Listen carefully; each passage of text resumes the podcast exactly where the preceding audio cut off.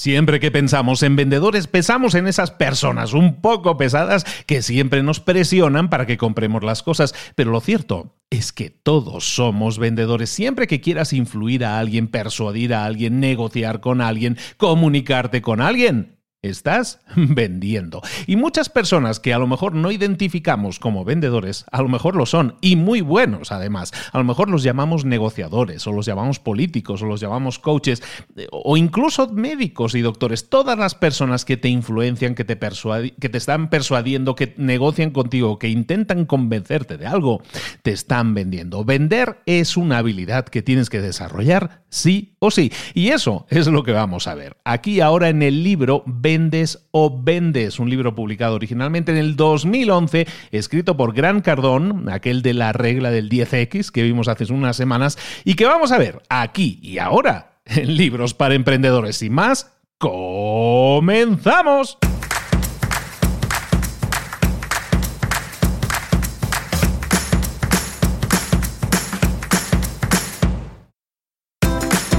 Bienvenidos al podcast Libros para Emprendedores. Para alcanzar el éxito en cualquier negocio que quieras emprender, debes formarte, debes estudiar, aprender para emprender. Y para ello, no hay nada mejor que un libro. En el podcast Libros para Emprendedores te ayudamos de tres maneras. Primero, seleccionando los mejores libros del mercado para ayudarte a emprender, a mejorar en tu emprendimiento. Segundo, te ofrecemos gratis un resumen de los puntos más valiosos explicados en cada libro. Y tercero, te damos finalmente pasos a seguir para poner en práctica todas esas lecciones aprendidas y así poder acortar tu camino hacia el éxito ya sea marketing, ventas, liderazgo, emprendimientos, mentalización, eh, vamos a analizar lo mejor de lo mejor de los mejores libros del mercado y te lo vamos a dar todo bien masticadito y listo para ser aplicado. Soy Luis Ramos, empresario y emprendedor, y voy a acompañarte, si me lo permites, en este camino. Sin más, comenzamos. Buenas a todos, bienvenidos una semana más a Libros para Emprendedores. Aquí estamos de nuevo con un nuevo análisis, con un nuevo resumen, con un nuevo libro que te puede ayudar a crecer en lo personal y en lo profesional. Y hoy, hoy vamos a estar hablando nada más y nada menos que de Gran Cardón. Gran Cardón que ya apareció en Libros para Emprendedores con su libro eh, La regla del 10X, en español era La regla de oro de los negocios, aquello de eh, hacer 10 veces más, ¿no? Para conseguir más y mejores resultados. Hoy vamos a ver otro de sus libros, probablemente también el, gran libro de Gran Cardón que se publica originalmente en el año 2008, se llamaba Vender para sobrevivir, que publicó él mismo, y esta es una reedición actualizada que se publica en el año 2011 que se llama Vendes o Vendes. En el título original se llama Sell or Be Sold, que básicamente es o vendes o estás vendido. Ese es el título original.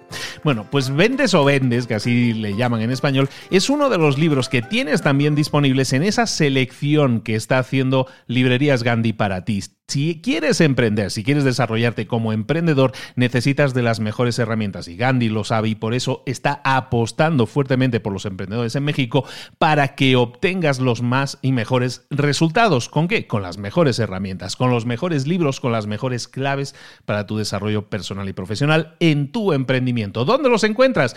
Vendes o Vendes es uno de esos libros, como te decíamos, lo encuentras ese y todos los otros libros seleccionados por Gandhi, pues mira, te va a sonar el nombre en Gandhi gandhi.com.mx barra libros para emprendedores. gandhi.com.mx barra libros para emprendedores. Ahí tienes la selección de libros para emprendedores que necesitas y por los que están apostando en Gandhi para ayudarte en tu crecimiento. Entonces, como te decía, este es uno de esos libros y es el libro que vamos a ver ahora. Vamos a hablar de ventas. Te estructuro un poco de qué, qué es lo que vamos a estar viendo en este resumen. Este libro se divide en tres partes. La primera parte, bueno, y cada parte tiene, cada una de esas tres partes tiene a su vez como cinco puntos, ¿no? En la primera parte vamos a ver cómo configurarte a ti mismo como una persona de ventas exitosa. En la parte número dos vamos a ver cómo tenemos que interactuar con nuestros clientes y en la parte número tres aprenderemos un proceso de ventas efectivo. ¿De acuerdo? Cada una de esas tres partes las vemos ahora en detalle y en cada una de esas partes va a haber cinco puntos separados. Simplemente para que te configures mentalmente, vale, son tres carpetitas con cinco puntos cada uno. Vamos con la primera parte, que es en la que empezamos a configurarnos a nosotros mismos como un vendedor exitoso, como una persona que realmente quiere vender bien, triunfar en el tema de las ventas. En este primer paso, entonces, en el que nos vamos a convertir en profesionales de las ventas, tenemos que eh, tener en cuenta cinco pasos. Esos son los cinco pasos, te los relato ahora y luego los, eh, los detallamos uno a uno. El paso uno es el compromiso. Tienes que invertir tiempo, recursos, energía para tener éxito en las ventas. El primer paso, compromiso. El segundo paso, entrenamiento. Tienes que entrenarte. Un buen programa de entrenamiento no puede ser solo teórico, sino que tienes que aplicarlo y tienes que entrenar con efectividad. El paso número tres va ser el hábito de desarrollar una actitud positiva. Como te digo, todos estos pasos los vamos a desarrollar. El paso número cuatro es ser una persona consciente de su tiempo y gestionar tu tiempo con disciplina. Y el paso número 5 es que te tienes que vender a ti mismo primero de todo. Estos son los cinco pasos que vamos a ver. Entonces, en esta primera área que tiene que ver no tanto con, los procesos de venta, no tanto con los clientes, sino con nosotros mismos, con el desarrollo personal como eh, vendedores expertos. Muy bien, entonces el primer paso que debemos desarrollar es el compromiso. Si quiero ser un gran vendedor, tengo que tener compromiso. Tengo que tener en realidad dos tipos de compromiso, me dicen en el libro. El primer compromiso es un compromiso con las ventas en sí. Y el segundo compromiso, un compromiso con el éxito. Primera parte entonces del compromiso. Compromiso con las ventas. Hay siete formas en las que yo puedo desarrollar un mayor compromiso con las ventas. Una opción puede ser eh, convencerte de que tienes las habilidades de ventas que son críticas, que son necesarias para tener una vida exitosa, que las ventas son la clave de tu éxito. Y entonces lo que vas a hacer es forzarte a desarrollar esa habilidad un poco más. Otra forma de desarrollar ese compromiso con las ventas puede ser la destrucción de mitos negativos que pueden afectar a la percepción de las ventas, la tuya y las demás. Mitos como por ejemplo que las ventas son incómodas, que eso no es un trabajo de verdad, que, eh, que los, eh, los vendedores son artistas del engaño, que vender no es importante, no es algo serio y no es algo respetado. Todos esos mitos los puedes trabajar, en el libro se trabajan y básicamente tienen en la mayoría de los casos que ver más con que las personas que generan esos mitos son personas amateurs, son aficionados, son personas poco efectivas en lo que hacen y por eso le generan mala fama a los vendedores al no tener herramientas y habilidades bien desarrolladas son poco efectivos y eso genera la mala fama a los vendedores. Entonces, una forma de desarrollar ese compromiso con, los, con las ventas es la destrucción por nosotros mismos y para los demás de este tipo de mitos. Otra forma de desarrollar tu compromiso con las ventas es que te quites el disgusto de vender. La única razón por la que a la gente no le gusta hacer cosas que son malas para ellos es porque son malas para ellos. Pero vender, aprender a vender, ¿tú sabes realmente si es malo para ti? Yo creo que no es malo para nadie. Ahí estoy muy de acuerdo con el autor, pero muchas veces somos incompetentes, tenemos poca competencia, tenemos que desarrollar más y mejor nuestras herramientas. Por eso no nos gustan las ventas, porque no sabemos hacerlo y como no sabemos hacerlo, pues lo, rechazamos o como complicado o como, o como degradante. Tenemos que quitarnos ese desagrado por las ventas y, y entender que la idea de vender no es solo porque lo necesitemos, sino porque aprendiendo las técnicas adecuadas, te vas a, te vas a permitir a ti mismo, a ti misma estar súper cómodo haciéndolo. No es algo que te vaya a desagradar toda la vida, sino que si tienes las herramientas adecuadas, entonces puedes desarrollar ese compromiso con las ventas. Otra forma de desarrollar ese compromiso con las ventas es muy relacionado con la anterior, es sentirte orgulloso de ser un vendedor creerte que vender es noble, es importante, es bueno. Y para hacer eso, hombre, evidentemente tienes que desarrollar pensamientos positivos eliminando negativos, pero también muchas veces hablamos, y lo hemos hablado aquí también en el podcast, muchas veces hablamos de, de, que tenemos que buscar modelos a seguir, ¿no? Entonces, fíjate en personas que sean exitosas y que respetes y que estén relacionadas con las ventas, piensa en esas personas y piensa cómo esas personas pueden influir positivamente en tu vida y en la de otros, y cómo tú puedes también ser una de esas personas con confianza, con compromiso en ser más exitosos en lo que hacen. Si eso es en las ventas, pues sentirse orgulloso de tener también éxito en las ventas. Compromiso, estábamos hablando, recordemos, del primer punto todavía, de los cinco que vamos a ver aquí. El, primer punto es desarrollar ese compromiso. Otra forma de desarrollar el, compromiso es dejar de buscar por eh, alternativas a lo que estamos haciendo ahora. Si nosotros estamos dedicándonos a las ventas, hay mucha gente que dice, no, yo me dedico a las ventas mientras no encuentre algo mejor, ¿no? Entonces piensan en las ventas como una forma de, ganar dinero rápido, pero realmente no, vean, no ven eso como una, como una carrera, como una opción de vida te aconsejan aquí que si quieres realmente eh, fundamentar tu compromiso con las ventas, dejes de buscar otras opciones. Cuando te hayas convertido en, vendedor, no em, deja de buscar otras alternativas. Ya tienes una alternativa que si desarrollas adecuadamente te va a generar muchos éxitos, muchos resultados. Eso pasa en cualquier área de la vida. Una vez te casas, tú no sigues buscando a otras chicas, a otras parejas. Y si lo haces, ese matrimonio no pinta bien, ¿no?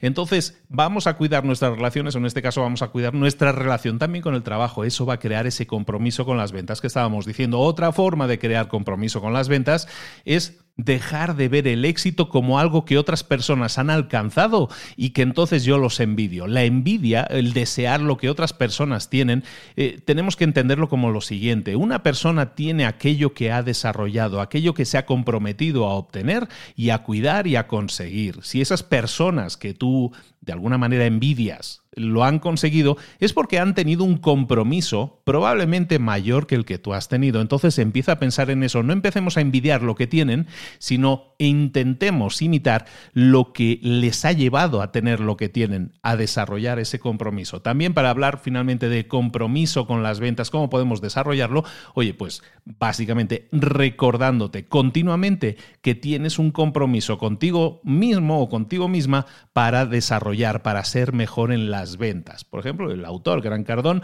lo que hace es llevar un pin normalmente que pone 100%. ¿Por qué? Porque su compromiso con ser un gran vendedor es un compromiso al 100%. Y lo que hace es ponerse un pin que le recuerda que su compromiso siempre es al 100%. Entonces, compromiso con las ventas, recordarse en este caso también una posibilidad, asimismo, continuamente de ese compromiso. El otro compromiso que tenemos que desarrollar, lo comentábamos al inicio, es el compromiso con el éxito. Tenemos que tener compromiso con las ventas, con lo que es el arte de vender, por decirlo así, y también con, eh, compromiso con nuestro propio éxito. Una vez nos hemos comprometido con las ventas, necesitamos comprometernos con nuestro éxito con la misma energía y con las mismas ganas. Tenemos que empezar a pensar en el éxito como un deber, como una obsesión, incluso como algo éticamente requerido en nuestra vida. Es decir, no, es una cosa a tener e-, en nuestra vida, que no haya otra alternativa posible. Tenemos que empezar a ver el éxito no como algo opcional, sino como algo que tiene que suceder, que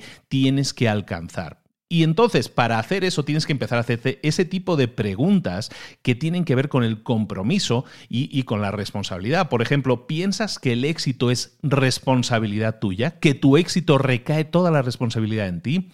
¿Estás seguro o segura de que estás haciendo el uso completo de todas tus habilidades, de todo lo que sabes hacer? ¿Lo estás poniendo en práctica y al máximo? ¿Estás dispuesto, estás dispuesta a aceptar los retos que te va a traer el éxito? Que no solo son retos, que también es trabajo, ¿estás dispuesto, estás dispuesta a aceptarlo?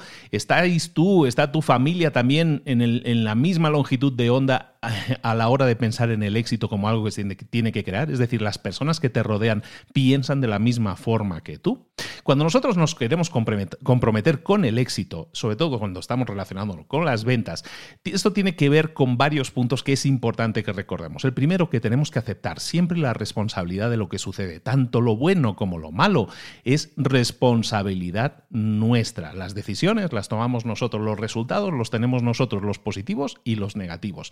Aceptemos la responsabilidad, punto uno. Punto dos, nunca pongamos excusas, nunca pongamos justificaciones a nuestros errores. nunca pongamos justificaciones para evitar que alguien nos culpe. Eso no tiene que ver con aceptar la responsabilidad que decíamos en el punto anterior. Entonces, no pongas excusas. Evidentemente va a haber momentos en que vamos a, fracasar, aunque eh, algo que intentemos nos salió mal.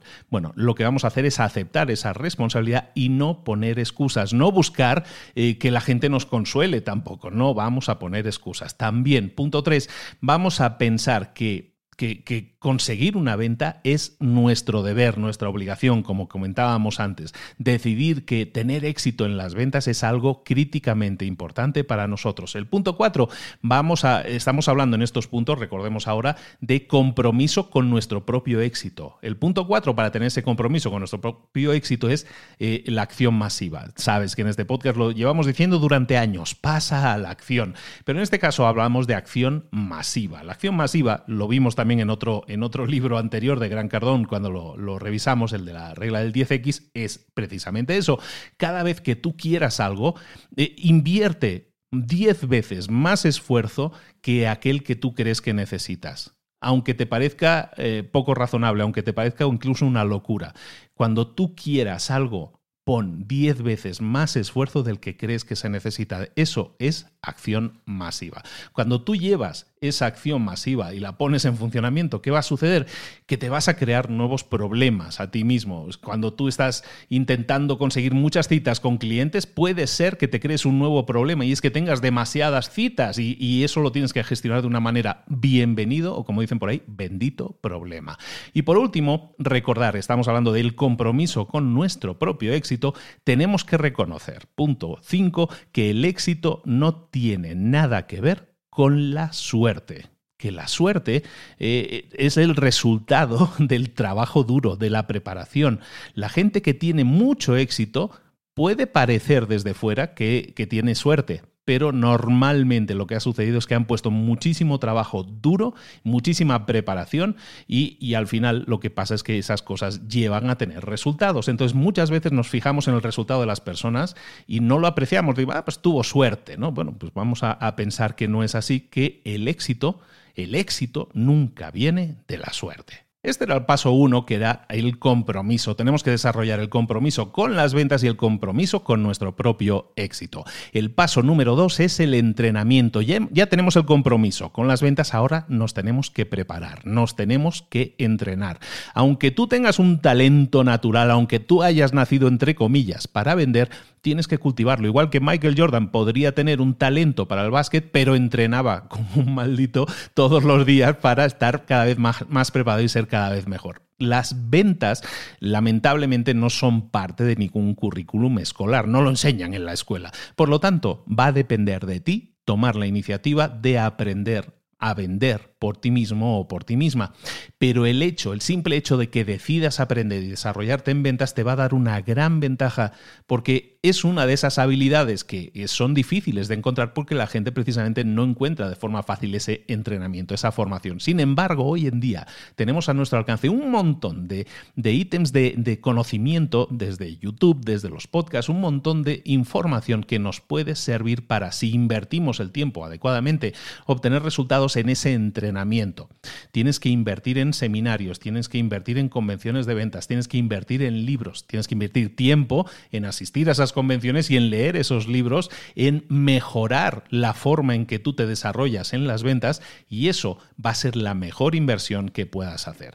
Hay dos, eh, dos enfoques dentro del libro que te dicen a la hora de entrenar. El primero es el programa de entrenamiento individual. Básicamente eso es algo que tú puedes hacer por ti como persona vendedora. ¿Qué es lo que puedes hacer? lo que hemos comentado, ¿no? De ir a, eventos, de eh, los libros de ventas y todo eso, pero puedes hacer mucho más. A lo mejor mientras estás en el coche yendo de un sitio para otro, ¿por qué no en vez de escuchar música o libros o lo que sea, eh, no escuchas eh, audioprogramas sobre ventas? Llámalo podcast, llámalo libros, audiolibros, lo que quieras, pero siempre sobre temas de ventas. En vez de escuchar programas de motivación, si tú ya tienes esa motivación, ese compromiso, vamos a escuchar programas específicos sobre, ventas. Dentro de tu programa individual no solo escucha, no solo absorbe información sobre ventas, sino que también mira cada día em, vídeos que, en los que se hablen de los procesos de ventas. Los procesos de ventas son pasos a seguir para cerrar una venta. Mira, asegúrate de formarte cada día en tema de vídeo, también viendo videosegmentos, puede ser YouTube sobre todo, puede ser formaciones que tú hayas comprado en vídeo. Infórmate también sobre esos procesos de venta, cómo mejorarlos, cómo ponerlos en práctica. También practica, ahora sí, en, en escenarios en los que simules situaciones de venta. ¿Pero qué situaciones? No simules una situación de venta fácil, que es lo que solemos imaginar siempre, sino situaciones de venta que te pongan incómodo, que te pongan incómoda situaciones difíciles. ¿Cómo puedes solucionar esas situaciones difíciles es algo que puedes practicar y eso te va a dar ahora sí músculo para que cuando esa situación suceda en la realidad tú estés más que preparado o preparada. También eh, tienes que llevar un, un registro de todas tus interacciones con los clientes para que así puedas analizarlas. Este tipo de observación que tú haces de lo que tú estás haciendo todos los días con tus clientes va a aumentar tu productividad, te va a hacer más productivo. ¿Por qué? Porque si tú analizas e incluso si puedes grabar tus conversaciones con los clientes y luego las analizas, ¿qué es lo que va a pasar? Evidentemente tienes que invertir el doble de tiempo con cada cliente, sin duda, pero vas a aprender y eso te va a hacer más óptimo, más óptima en la gestión de tu tiempo. Y si esto lo haces, lo practicas durante mucho tiempo, ¿qué va a pasar? A lo mejor imagínate que lo practicas durante dos o tres meses. ¿Qué va a pasar? Después de esos tres meses vas a tener un conocimiento mucho más profundo del comportamiento de tus clientes, de cómo manejar objeciones, un montón de cosas. Básicamente esto es lo que llaman en el libro el programa de entrenamiento individual. Pero también hay un programa de, de entrenamiento organizacional. Normalmente los vendedores están dentro de organizaciones tenemos, por lo tanto, si nosotros estamos encargados de, esa organización en la que hay vendedores, tenemos también que formar a los vendedores, tenemos que entrenar, que era el punto 2 que estábamos viendo, a los vendedores. Para eso, ¿cómo lo vamos a hacer? Vamos a incluir práctica todos los días, vamos a hacer reuniones en las que se va a practicar ese tipo de ventas, nos vamos a enfocar en situaciones de venta, vamos a crear sesiones interactivas de menos de 5 minutos en los que vaya rotando toda la gente y todos tengan tiempo de probar. También vamos a medir los resultados de esas personas, cómo esas personas están, están pasando los entrenamientos, cómo esas personas están solucionando los problemas que planteamos en los entrenamientos. Vamos a enfocarnos en hacer de un buen vendedor un gran vendedor. ¿De acuerdo? Entonces, todo eso es parte de ese entrenamiento organizacional también. Una parte es entrenamiento individual, tu propio crecimiento como vendedor, pero también el de tu organización para que sea también más efectiva. Ese era el punto 2, que era el punto del entrenamiento. Recordemos, cinco puntos para ser un gran vendedor. El primero, el compromiso. El segundo, el entrenamiento. Este tercer punto que vamos a ver ahora es adoptar una actitud positiva. Y es que los entornos de ventas suelen tener ese, ese aura de negatividad. ¿Por qué? Porque la gente normalmente es negativa en general con su trabajo, con su empleo y, y, más si es en ventas. Por lo tanto, tienes que cuidar tu entorno. Eres responsable de cuidar tu entorno y tu entorno tiene que ser positivo, tanto físicamente como mentalmente, para que de esa manera las ventas se desarrollen con mayor naturalidad. Entonces, hay actitudes que tenemos que detectar y que tenemos que eliminar porque las malas actitudes son contagiosas, como un virus. Entonces la gente, a la gente le motiva muchísimo más una actitud negativa porque se contagia muy rápidamente y se deja llevar por ese río de negatividad. Entonces, ¿qué podemos hacer para desarrollar un poco esa actitud positiva? Pues trabajar en ello. Lo primero, pues, evitar cosas que puedan ser negativas o que nos generen situaciones o noticias negativas como pueden ser los medios de comunicación, la radio, la televisión, los diarios eh, evitar gente que, crea en sí misma como alguien limitado. Muchas veces la, gente cree que es limitada, que no puede hacer más de lo que hace. Y esa gente tiene esa, esa tendencia a la negatividad sobre sí misma. Detecta a esas personas y limítalas, elimínalas si es posible de tu vida. ¿Por qué? Porque puedes intentar ayudarlas, pero no puedes dedicar todo tu tiempo a intentar sacarlas de ese pozo de negatividad. Entonces intenta evitar a esa gente y rodéate de gente más positiva que realmente tiren del carro igual que tú lo estás haciendo, ¿no? Evalúa a tus trabajadores, a la gente con la que estás trabajando, a tus compañeros de trabajo, cuáles de esas personas son negativas, con respecto a otros compañeros de trabajo, con respecto a la empresa, con respecto a los productos que deberían ser tus amigos y no tus enemigos.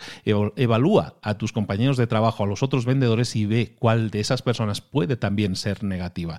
Y importantísimo, no permitas que nadie hable negativamente en tu presencia. Para eso tienes que ser consciente de lo que está sucediendo a tu alrededor y entonces avisar a la gente, no, no, no, no te permito que hables así, no te permito que hables con esa negatividad, no está esa cosa mal, podemos buscar una solución, podemos buscar alternativas, tenemos que empezar a mirar positivamente las cosas. Si ves que hay clientes que hablan mal o que generan malos comentarios, vamos a intentar hablar con la empresa incluso para que esos comentarios se intenten eliminar porque crean un mal ambiente en la empresa. No vamos a beber alcohol, no vamos a tomar drogas, aunque parezca una novedad decirlo, pero es que hay mucha gente que en el mundo de las ventas está como que les gusta ahí como que echarse sus licorcillos y tenemos que ser conscientes de que todo ese tipo de drogas o de, o de alcohol nos limita en cuanto que nos hace más lentos, nos hace pensar más lento, nos embota un poco y tenemos que intentar evitarlo. También hemos hablado de la negatividad de los demás. Pero lo más importante aquí es la negatividad de uno mismo. Tienes que empezar a ser consciente de tus propias negatividades, de todo aquello que vuelcas sobre ti mismo, sobre ti misma. No puedes cambiar nada hasta que eres consciente de ello. Entonces, sé consciente de tu negatividad, de tus comentarios negativos, de tus acciones negativas. Detéctalas, escríbelas y practica el hecho de eliminarlas también un ejemplo que te pongo en el libro, es que, eh, que hagas un ejercicio. Intenta durante 24 horas eh, evitar cualquier pensamiento negativo y sobre todo cualquier acción negativa, como hablar mal de alguien. Si no lo consigues hacer durante 24 horas, entonces será porque lo has hecho, habrás hablado mal de alguien, por ejemplo, entonces escribe ese pensamiento negativo, esa acción que te, que te interrumpió y que te obliga a volver a comenzar hasta que consigas hacer o realizar 24 horas. Dicen en el libro, es que hay personas que no aguantan ni 10 minutos y tienen que volver a iniciar, a iniciar, a iniciar.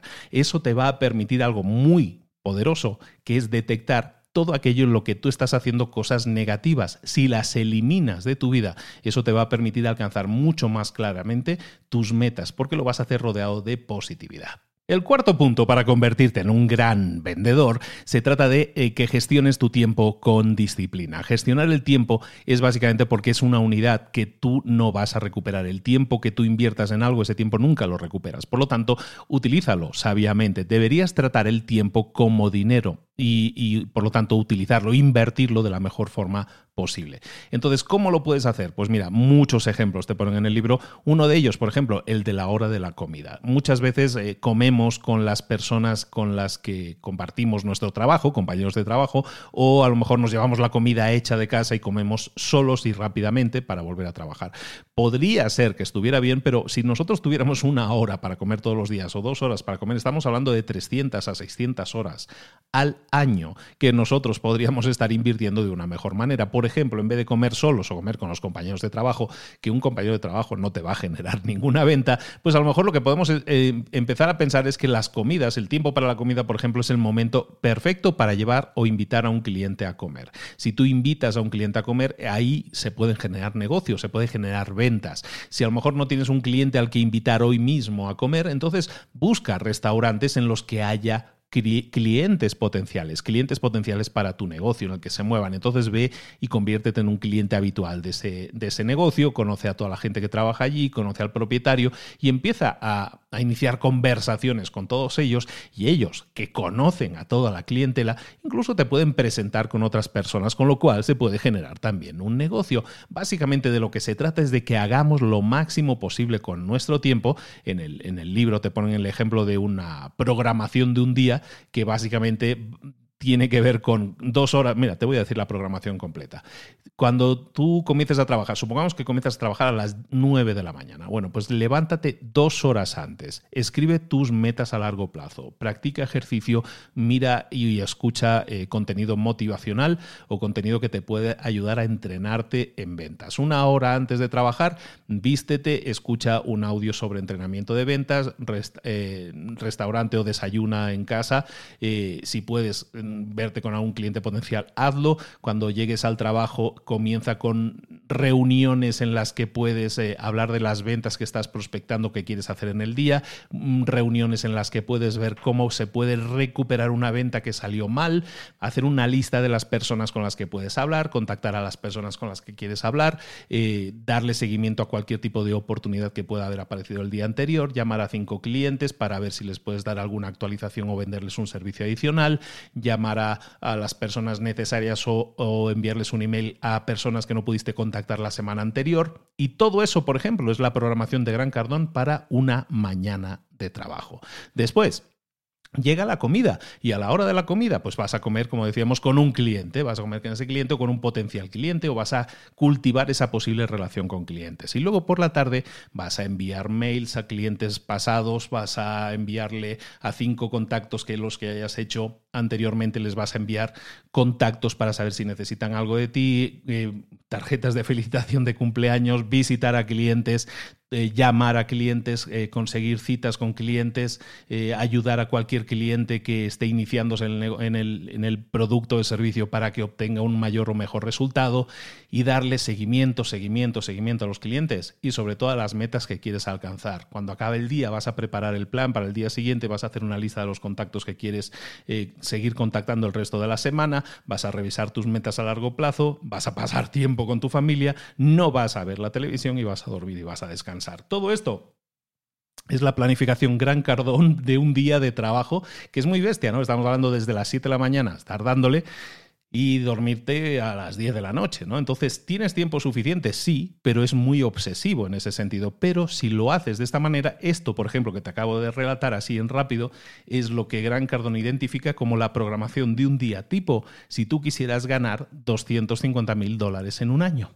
Entonces, si tú quieres ganar un cuarto de millón eh, al año, más vale que te pongas las pilas y empieces a trabajar de alguna forma obsesivamente en vender, vender, vender, que es un poco de lo que estamos hablando en esta, en esta revisión del libro.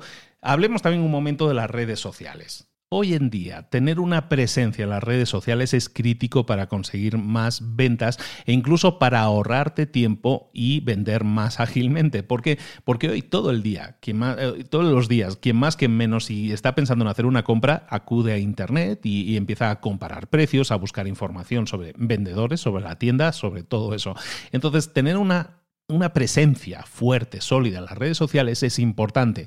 Eso no significa que tenemos que crear contenido en las redes sociales para emular lo que nosotros hacemos en la vida real. Es decir, yo tengo que crear posts en las redes sociales que sean de ventas. No, lo que tengo que hacer es crear contenido que sirva para otras personas que estén dudando sobre comprar algo, pues que puedan ayudarle a tomar una decisión, e información sobre productos, sobre empresas y todo eso tiene que estar disponible en línea para que la gente lo pueda encontrar y pueda recibir la mejor información, la información de primera mano de ti. Entonces, todo eso depende de la creación de contenido en redes sociales adecuada. Entonces tienes que cuidar mucho todas tus relaciones en las redes sociales, todas tus publicaciones también en las redes sociales y también las reviews que pueda haber que sean negatividad. La negatividad, la publicidad negativa en este caso puede venir de comentarios de alguien que esté descontento, de alguien que no esté satisfecho con un servicio que haya recibido.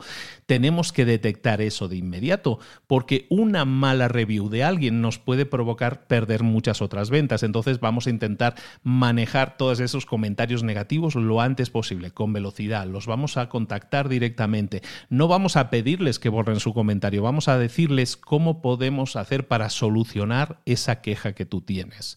Eso puede hacer que, si lo solucionamos, que, la, que esa persona retire el comentario y, y es más, que genere un comentario positivo. Entonces eso es una forma de gestionarlo mucho más efectiva que simplemente ponerse a una batalla con gente que, a lo mejor está ahí simplemente por criticar. Y con eso hablamos también de los trolls. Los trolls internet se conoce a la gente que simplemente busca generar problemas porque disfrutan haciendo daño a las otras personas. Eso que tiene que ver con la negatividad que estábamos hablando en el punto anterior, ¿no? La negatividad que tenemos que eliminar de nuestras vidas.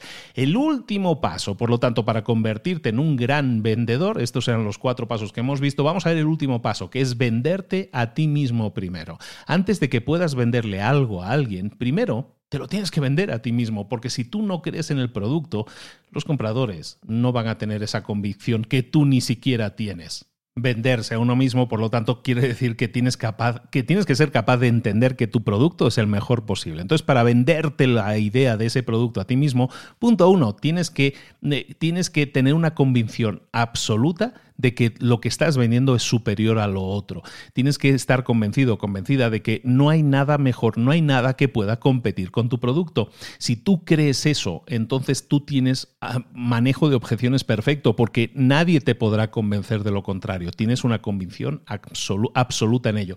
Entonces, para ello, si estás verdaderamente convencido de que algo de un producto es verdaderamente bueno, nunca va a haber nadie que te, que te pueda retar. Siempre vas a ganar. Y os ponen el ejemplo, por ejemplo, en el libro de Apple. ¿no? Las tiendas de Apple, eh, básicamente eh, tienes un montón de gente que trabaja en esas tiendas y que no, no, nunca evaluarían la posibilidad de comprar un producto que no fuera de Apple. Aman, aman esos productos, aman esos teléfonos, aman esos laptops o computadoras. Eh, pues tú tienes que ser de la misma forma, amar tus productos, los productos que estás vendiendo de, con convicción absoluta. El punto dos, si quieres venderte bien a ti mismo primero, es ignorar cualquier cosa o comentario negativo que pudiera estar relacionado con tu producto y concentrarte solo en aquello que sea positivo.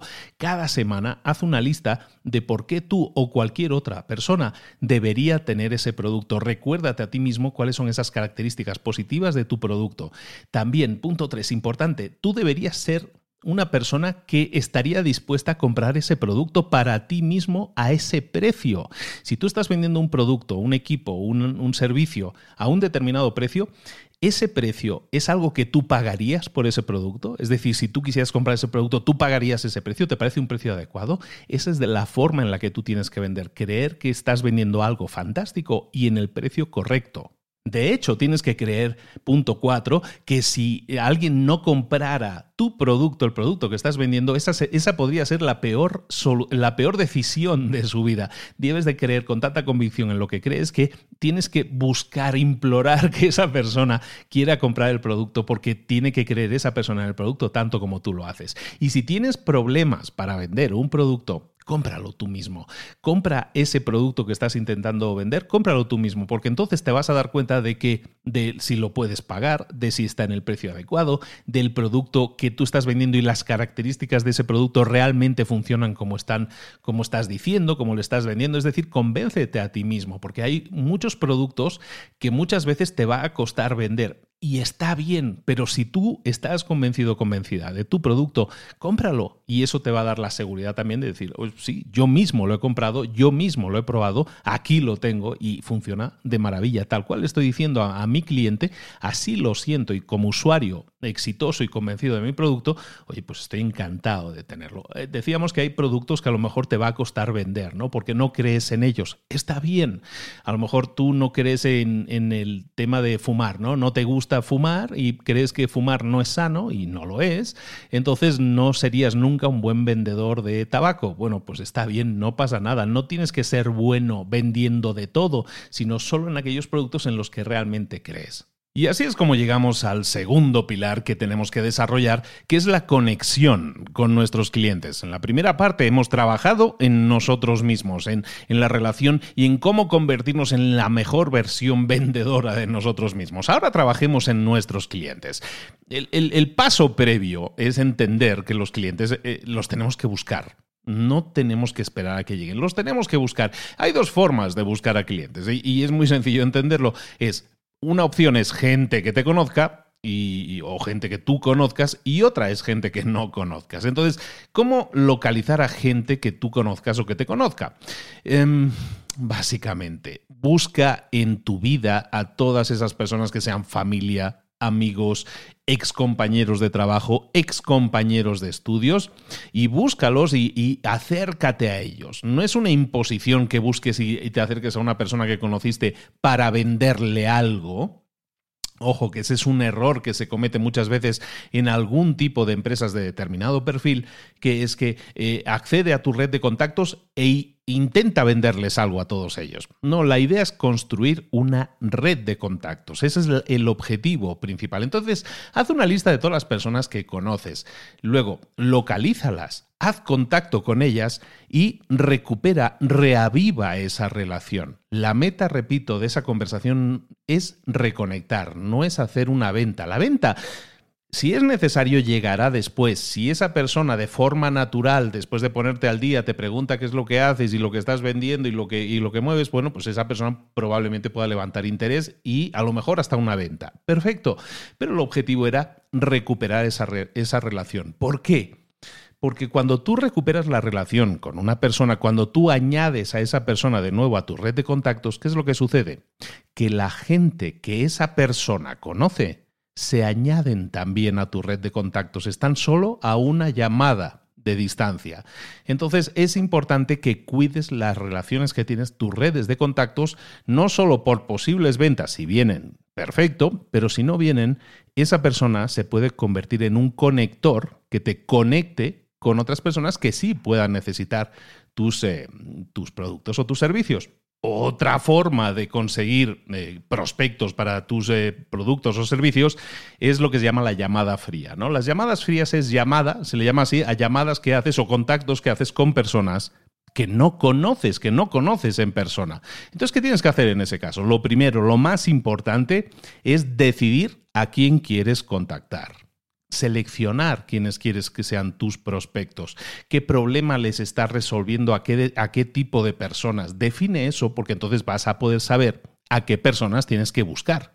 Luego tienes que superar el miedo de contactar a esas personas, el miedo al no. Tienes que superar ese miedo, vestirte con profesionalidad, si es posible conseguir visitas en persona. Básicamente lo que tienes es que ponerte en marcha, saber a quién tienes que contactar, localizarlos. Hay mil formas de hacerlo a través de filtros de redes sociales, a través de publicidad, eh, al final a través de redes de contactos.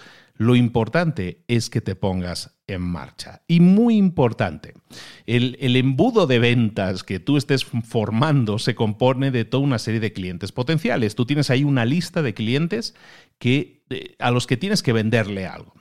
¿Cómo una persona abandona esa lista? Solo hay dos formas de que una persona abandone tu lista de clientes potenciales.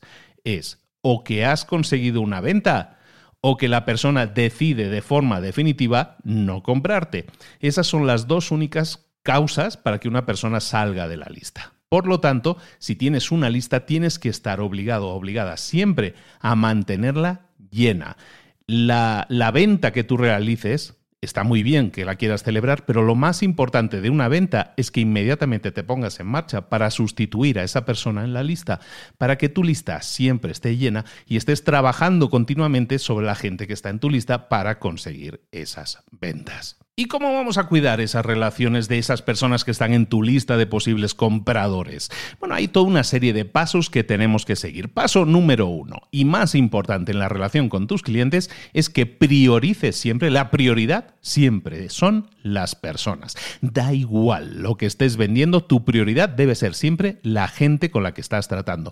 No pensar que tu trabajo es vender productos sino que tu trabajo es ayudar a personas a que tomen la mejor decisión posible para resolver sus propios problemas. Es muy diferente. Entonces, prioriza siempre al cliente, enfócate eh, desde el momento en que llega hasta el momento en que se vaya, en que esa persona puede que te compre algo, puede que no te compre algo, pero que va a ser atendida de manera exquisita y de manera prioritaria. No hay otra cosa más importante para ti en ese momento. No vas a aceptar llamadas, no vas a responder correos electrónicos, tu prioridad siempre es la persona que está contigo, tu cliente en ese momento.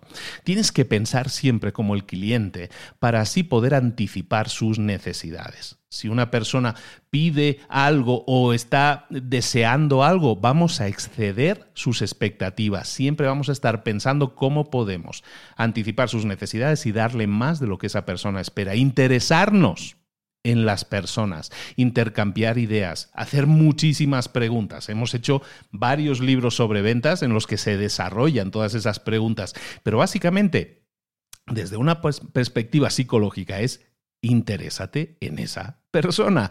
Pregúntale, saber qué es lo que necesita, por qué lo necesita, cuál es la relación que quiere establecer con ese producto o servicio, si fuera el caso. Tienes que tener ese interés en el cliente, incluso ojo a esto, después de la venta. Mantener el interés con tu cliente incluso después de la venta o de la no venta, que pudiera también ser, eso es importantísimo porque esa relación sigue viva, sigue activa. Y si esa persona te compró algo y está satisfecha y tú has mantenido el interés en tu cliente, esa persona puede volver a comprarte algo. Y si esa persona a lo mejor no te compró algo, pero tú mantienes el interés en esa persona que no te compró, a lo mejor puede acabar comprándote. Eso es muy importante, mantener siempre el interés en el cliente antes, durante y después, incluso aunque no haya venta. Siempre que haya problemas postventa, los vamos a intentar resolver personalmente. Vamos a utilizar ayudas de todo tipo, sobre todo lo que se llaman los CRM. Son eh, herramientas, normalmente electrónicas, son softwares que utilizamos para gestionar la relación con los clientes. Es decir, saber qué cliente está en determinado estatus, a qué cliente hemos llamado, a qué cliente no hemos llamado, los detalles sobre ese cliente, cómo se llama, cómo se llaman sus hijos, si está casado, soltero, lo que le gusta, lo que no le gusta, los comentarios que haya hecho, todo eso lo podemos recoger en una especie de ficha de ese cliente que también nos informa en qué punto del proceso está y qué es lo que tenemos que hacer a continuación. ¿vale? Eso se llama un CRM. Utilicemos ese tipo de herramientas. Entonces, el paso uno, hemos dicho, es eh, siempre interesarnos por el cliente. El cliente es lo primero, ¿no? Como decimos siempre. Bueno, el paso número dos, este es súper importante y está muy bien como, como táctica para poner en práctica, es siempre estar de acuerdo con el cliente. Da igual lo que el cliente diga, no importa, aunque tú no pienses de la misma forma, siempre vamos a estar de acuerdo con el cliente. Lo que el cliente diga, tiene razón. De esa manera, la, persona no se pone a la defensiva si tú le llevas la contraria. Entonces, si tú tienes una idea que es diferente, lo que vas a hacer a continuación es intentar convencer a esa persona, después de haberle dicho que sí, que, que, es cierto que normalmente cambiar eh, las llantas de un coche... Eh, es muy caro, que a lo mejor es lo que te ha dicho el cliente, ¿no? Como objeción de, eh, pero es que cambiar las cuatro es muy caro. Le vas a dar la razón. Efectivamente, cambiar las cuatro llantas es muy caro. Pero a continuación, si tú no estás de acuerdo, si tú en este caso quieres convencerle de que sí las tiene que cambiar, punto uno, vas a intentar convencerle de que su posición puede que esté equivocada. Si esa persona piensa que es demasiado caro, le das la razón, sí, eh, puede ser muy caro, pero a lo mejor le puedes decir, pero es que si las cambia a la vez, la durabilidad de las cuatro llantas nuevas cambiadas a la vez es de 20.000 kilómetros más que si va cambiando solo dos. Pero no solo eso, vamos a intentar también darle la oportunidad a esa persona de que maneje la objeción por sí misma. Imagínate que a lo mejor estás vendiendo una casa y el cliente dice, es que los dormitorios son demasiado pequeños. ¿Qué vas a hacer? Lo primero que hemos dicho, darle la razón. Efectivamente, los eh, dormitorios no son demasiado grandes pero luego a lo mejor le vas a intentar dar la oportunidad de que maneje por sí misma la, objeción a esa persona. Le vas a preguntar a continuación, después de, haber darlo, después de haberle dado la razón, le vas a preguntar eh, qué cree esa persona que se podría hacer en este caso, cuál sería la mejor solución para una habitación de este tipo. Y a lo mejor esa persona empieza a pensar y dice, mm, pues a lo mejor soluciona este problema del espacio se puede solucionar eh, poniendo unos espejos porque hacen que el espacio parezca más grande de lo que es entonces, cuando eso sucede, ¿qué estás haciendo? Le has dado la oportunidad de que esa persona maneje la objeción por sí misma y en la mente de esa persona, esa persona ya no ve la habitación tan pequeña. Dice, ah, mira, si yo le pusiera unos espejos, yo también la vería más grande. Y de esa manera, pues ya estamos manejando esa oposición inicial de la persona en cuanto al metraje de las habitaciones y esa misma persona está buscando una solución en su mente. Un ejercicio que te, que te propone Gran Cardón en el libro es, es, un ejercicio interesante que te puede servir para practicar esto que hemos estado comentando ahora. Pásate un día completo dándole la razón a cualquier persona con la que te encuentres. Es un reto probablemente de los grandes, eh, pero intenta darle la razón a todo el mundo durante un día completo. ¿Por qué? Porque eso te va a permitir entrenar eh, por una parte, darles la razón y por otra parte, buscar alternativas para ofrecerle a esa persona un camino alternativo para demostrarle que a lo mejor no tiene razón, ¿de acuerdo? O sea, te obliga a trabajar esos temas de negociación. Darle la razón a una persona, además, recuérdalo, es una excelente forma de terminar con cualquier conflicto y manejar quejas de clientes, si le das la razón, va a ser mucho más fácil eh, gestionarlas. Vale, entonces hemos visto ya dos pasos, ¿no? El primer paso es priorizar a las personas, el segundo paso darle la razón al cliente, el tercer paso es establecer confianza. Y la confianza puede ser en dos sentidos, en dos direcciones en este caso, que puede ser que la gente no tenga confianza en ti, el vendedor, o que no tengan confianza, por otro lado, en sí mismos, en su habilidad para, para tomar la decisión correcta y que alguien no confíe en ti, no te lo puedes tomar como algo personal, porque probablemente no sea personal. A lo mejor sí, la persona desconfía en general de los vendedores, pero cuando los clientes son escépticos con respecto a ti, quizás no te crean, quizás entonces puedan buscar retarte pueden estar buscando otras fuentes de información. Ahora veremos cómo tratar eso. También te decía, puede ser que no tengan confianza en sí mismos, en la forma en que están tomando las decisiones. A lo mejor el cliente no cree en sí mismo y eso probablemente puede ser resultado de experiencias previas que tú desconozcas. Entonces puede que hayan exagerado al intentar decirte algunas cosas y luego se encuentran víctimas de sus propias exageraciones o puede que hayan sido engañados previamente. En cualquiera de esos casos tenemos que crear confianza. ¿Cómo podemos establecer esa confianza? Punto uno. Primero vamos a asumir que el cliente no confía en nosotros, que no cree nada de lo que le vamos a decir. Si nosotros partimos de esa premisa siempre, aunque no lo parezca en la situación, si nosotros partimos de esa premisa, entonces vamos a asumir que cualquier cosa que, que le mostremos o que le digamos eh, tiene que ser demostrable. Entonces, recuerda esto siempre, la gente cree las cosas que ve, que observa por sí mismo, mucho más que las cosas que estén escritas, mucho más que las cosas que tú le digas. Por lo tanto, siempre que puedas, demuestra de forma palpable, de forma visual, aquello que estás aseverando. Eso va a hacer que la confianza en ti sea mayor. Por otro lado, a lo mejor la persona requiere de búsqueda de información. Intenta siempre proveerle de la información más accesible, más actualizada, que no sea información tuya, sino de terceros, eh, que puedas tener un acceso directamente por la tablet a cualquier información para que en ese momento la persona vea que tú no estás tratando de esconder nada, sino que estás tratando de darle una información adicional que le permita tomar una mejor decisión.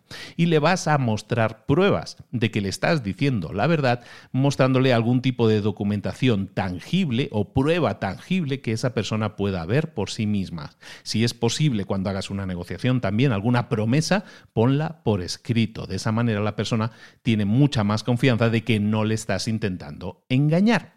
Por último, mantén el contacto y dale seguimiento a tus prospectos y clientes. Da igual que esa persona compre o no compre, mantén el contacto con esa persona.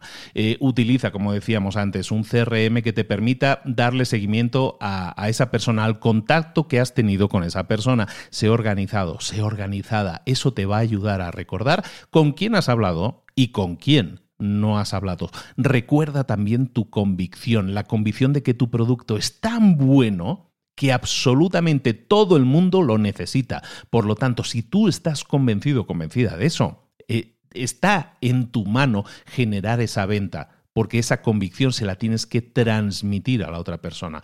No no dudes que a lo mejor muchas veces te van a decir no estoy interesado, pero en ese caso no te rindas. Hay gente que a lo mejor le vas a tener que dar seguimiento. O Gran Cardón en el libro, el autor te dice que hay clientes que estuvo, entre comillas, persiguiendo durante 10 años hasta que finalmente le compraron algo. Nunca desistas. Y si alguien no responde a tus llamadas, no asumas que es porque ya no quieren ese producto. Quizás no podían responder a la llamada porque estaban ocupados, porque no recibieron el mensaje. No te lo tomes de forma personal, vuelve a llamar de nuevo, deja un mensaje, prueba otros métodos de comunicación, email, mail, visitas personales, pregúntale a, a otros clientes si te pueden ayudar a ponerte en contacto con esa persona, nunca menciones que alguien tenía que haberles llamado y no les llamó una disculpa por ello, eso evítalo siempre y siempre que alguien te llame y no hayas podido responderle en ese momento, siempre regresa las llamadas, siempre llama a la persona que te llamó, incluso aunque te haya dicho, aunque te dijera que no estaba interesado, porque eso mantiene la línea de comunicación abierta y básicamente porque sigues sembrando, sembrando, sembrando y quizás algún día acabes recibiendo, acabes cosechando. Y terminamos con la última parte del libro, con el último pilar que tienes que desarrollar, que es el proceso de venta. El proceso de venta es sumamente importante y es un proceso que tienes que estar constantemente mejorando e implementando con efectividad. ¿Cómo se mejora un proceso? Bueno, un proceso de venta, ¿qué es? Bueno, un proceso de venta son todos los pasos necesarios para que una venta ocurra, todos los pasos por los que llevas normalmente a un prospecto hasta convertirlo en cliente. Bueno, eso es un proceso de venta. Entonces, ¿cómo podemos mejorar un proceso de venta? Bueno, lo primero que tenemos que hacer es evaluar evaluar nuestro propio proceso de venta y preguntarnos cosas como nuestros clientes se están quejando de que cuesta mucho, de que es un proceso muy largo el que lleva hasta la compra. Eso lo tenemos que detectar.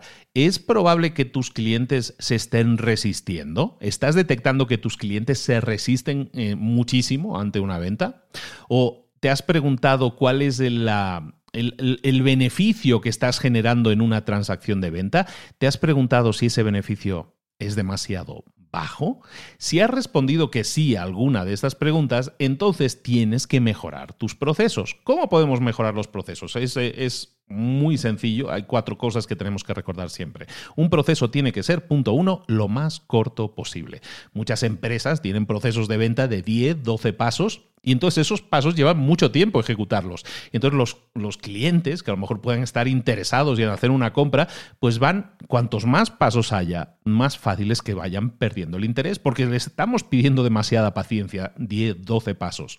Si es así, Recuerda, tenemos que recortar al máximo posible nuestros procesos de venta. Tienen que ser los, los pasos mínimos necesarios y ni uno más.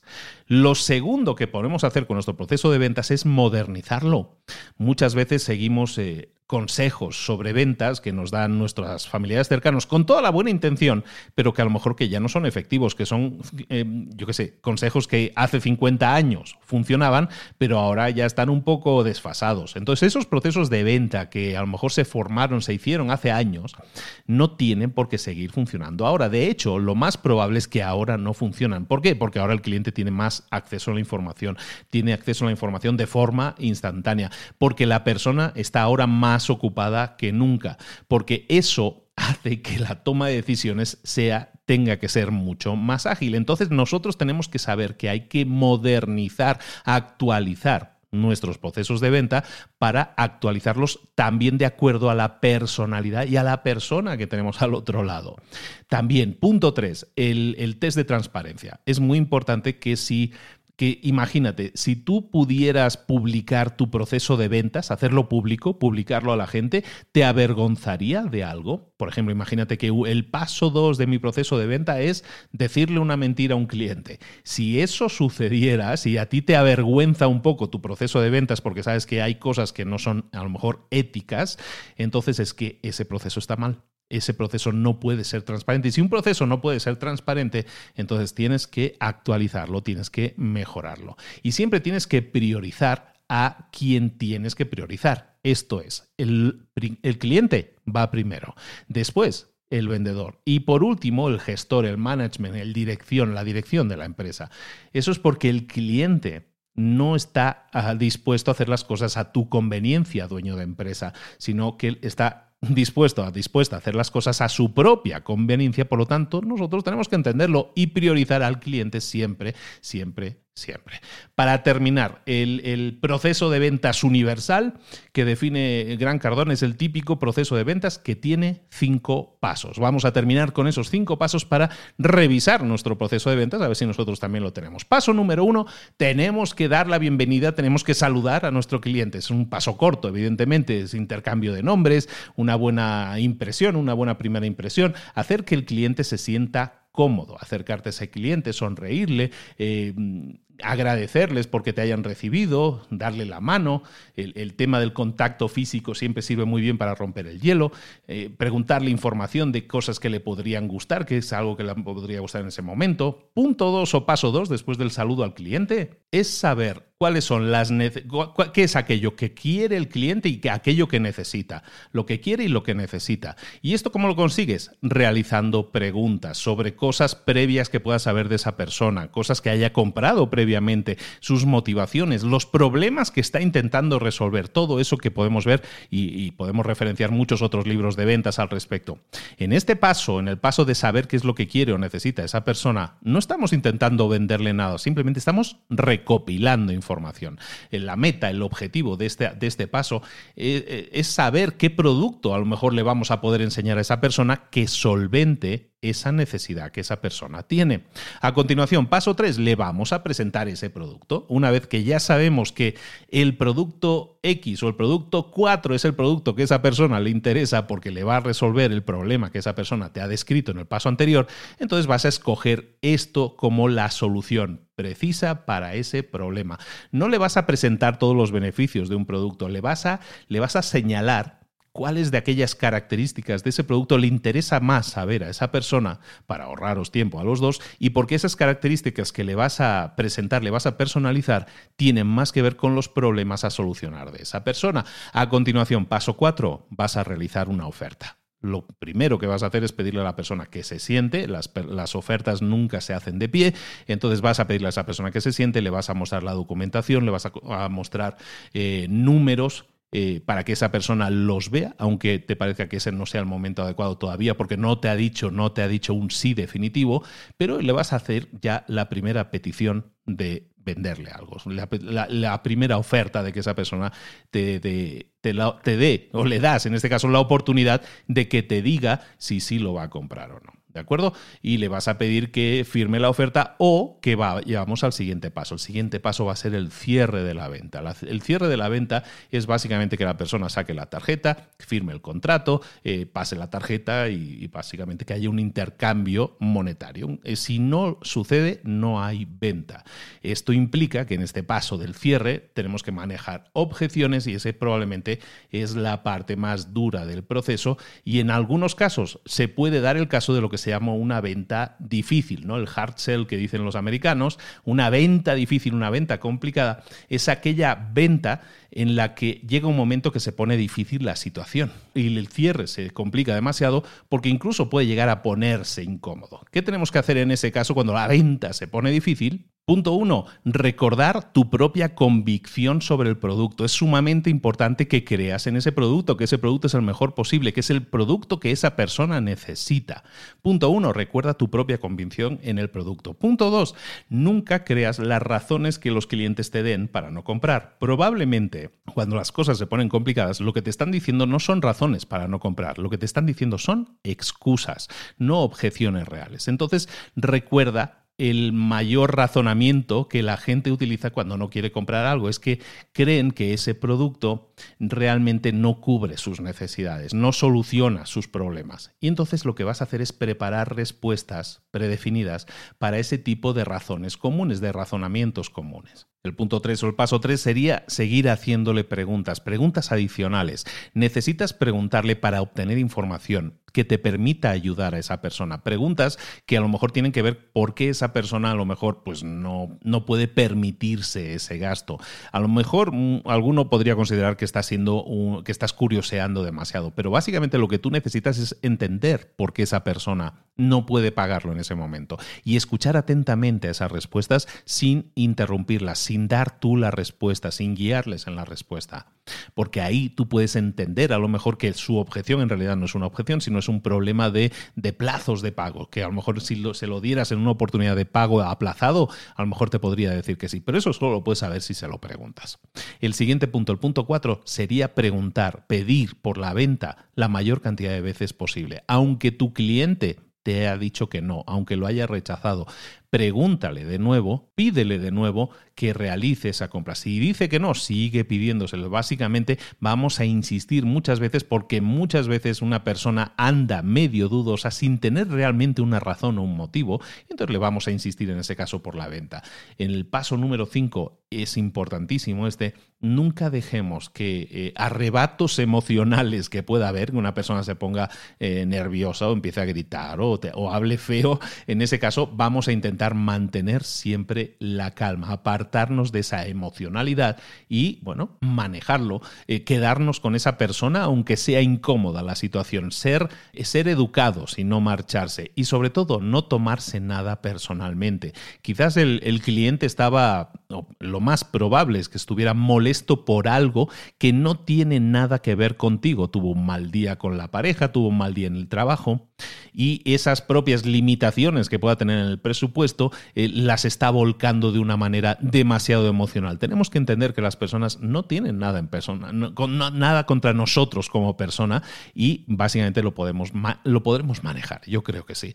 Lo importante es que no intentes reconectar esa situación eh, que a lo mejor es incómoda, que no la intentes reconectar con algo que te sucedió en el pasado, con un cliente que, que se portó fatal y te gritó y te habló mucho feo y se puso muy emocional. Siempre mantente en la situación presente, nunca hagas conexiones con el pasado. Siempre mantén tu calma y tu racionalidad. Y los dos últimos pasos, en este caso para manejar esa venta, para intentar volcarnos en el cierre de esa venta, es, recuerda, paso 6, visualiza el resultado que deseas. Y si ese resultado es el cliente que te está extendiendo la mano dándote la tarjeta de crédito para pagar o te está extendiendo una mano juntando el dinero que tenía, visualiza. Ese es el resultado que tú quieres alcanzar, visualízalo y trabaja para conseguirlo. Y recuerda, último punto, escribe toda objeción que haya aparecido eh, en la interacción que has tenido con el cliente. Si acabas de tener la interacción con un cliente, no vayas a la cafetería a quejarte con tus compañeros del cliente. No, no, vete a tu escritorio,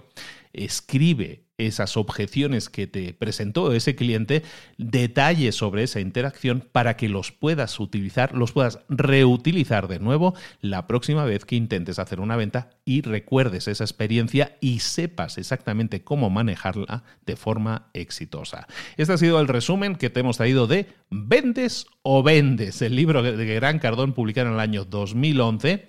Y es un libro, como ves, que está muy orientado a la práctica. Y es un libro que te recomiendo ampliamente. Recuerda, lo tienes disponible en la página de Gandhi, eh, gandhi.com.mx barra libros para emprendedores. Y es ahí tienes una selección de libros que pueden ayudar a un emprendedor que esté iniciándose ahora, que quiera tener las mejores herramientas. Esta es una de ellas. Te lo recomendamos ampliamente. Tienes el enlace también para ir directamente a la página, como siempre, en nuestros comentarios. Espero que te haya gustado mucho los libros de ventas suelen tener la mala fama que decíamos al principio de que la gente el tema de las ventas no le gusta pero no le gusta en general porque no lo domina. El tema de las ventas como en general cualquier cosa en la vida se basa en la práctica. Si tú practicas y obtienes más y mejores resultados cada vez y analizas los resultados negativos e intentas cambiarlos o aprender de ellos ahí está la clave para ser en este caso un grandísimo un gran vendedor. Vendes o vendes. Muchísimas gracias por tu atención. Recuerda que tienes eh, todos los libros en Libros para Emprendedores, también en librosparaemprendedores.net con cientos de resúmenes, con un montón de episodios para darte muchísimo valor. Recuerda lo que te digo siempre. No se trata de acumular conocimiento, se trata de conocer algo de, a través de estos resúmenes, por ejemplo, algo que no sabías o algo que te apetece poner en práctica y hacer eso ponerlo en práctica, pasar a la acción. Si quieres obtener resultados diferentes, haz cosas diferentes. Nosotros te damos tips, te damos estrategias, al final de los libros te traemos todos esos puntos que te pueden ayudar pero llegamos hasta aquí. Ahora es tu turno. De lo que hemos hablado hoy, ¿qué cosas no estás haciendo y deberías estar haciendo? Seguramente alguna cosa que hayamos dicho te, ha hecho clic y has dicho, mm, eso lo debería probar. Bueno, pues en este momento, hoy es el mejor día para probarlo. Ojalá y así lo hagas y nos comentes qué tal te está funcionando. Recuerda seguirnos si no estás suscrito, si nos escuchas a través de Spotify o de iTunes. recuerda suscribirte. Dejarnos, en el caso de iTunes, si lo haces a través de un Apple, de un teléfono Apple, pues déjanos una, unas cinco estrellitas si es posible, déjanos un comentario diciéndonos me encantaría que hicieras un resumen de este libro, me gustó este resumen que hiciste de este libro porque me alumbró para hacer esto, esto y esto. Toda esa, toda esa retroalimentación nos ayuda mucho para seguir mejorando, para seguir seleccionando los mejores libros del mercado para ti, para traértelos, dártelos, como siempre decimos, bien masticaditos.